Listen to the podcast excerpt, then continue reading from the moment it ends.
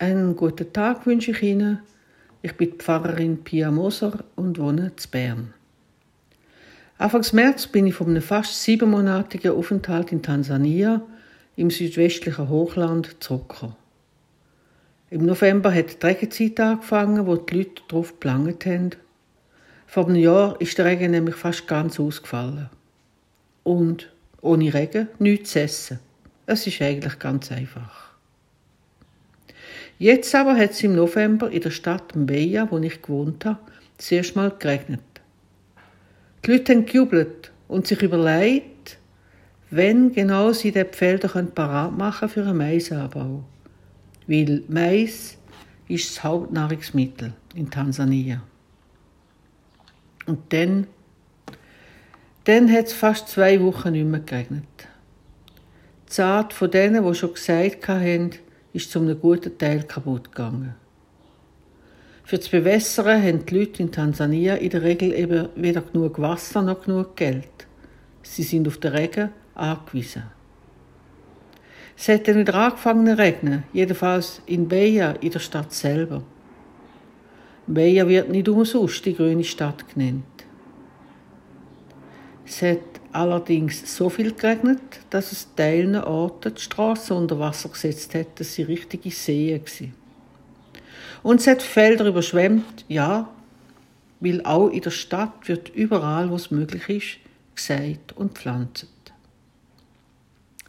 Das südwestliche Hochland in Tansania ist sozusagen die Maiskammer von Tansania. Von hier aus wird ein guter Teil vom Land mit Mais beliefert. Das Problem in dieser Regenzeit. In der Stadt selber hat es zwar geregnet, ein Haufen geregnet. Auf dem Land, wo die grossen Felder sind, allerdings nicht oder viel zu wenig. Die Leute machen sich Sorgen. Früher haben sie sich auf den Regen meistens verloren und sie haben gewusst, wenn sie pflanzen können. Mit dem Klimawandel, wo in Tansania deutlich sichtbar ist, ist das nicht mehr so. Der Regen ist unzuverlässig geworden. Ich habe mehr als einmal gehört, ich weiß überhaupt nicht mehr, wenn ich meinen Mais anpflanzen kann. Und wenn ich mir so überlege, wer eigentlich hauptsächlich für einen weltweiten Klimawandel verantwortlich ist, weiß ich genau, Tansania jedenfalls nicht. Oder nur zu einem ganz kleinen Teil. Und mir kommt das Sprichwort aus Madagaskar in Sinn, alle, die unter dem Himmel leben, sind zusammen verwoben wie eine große Matte.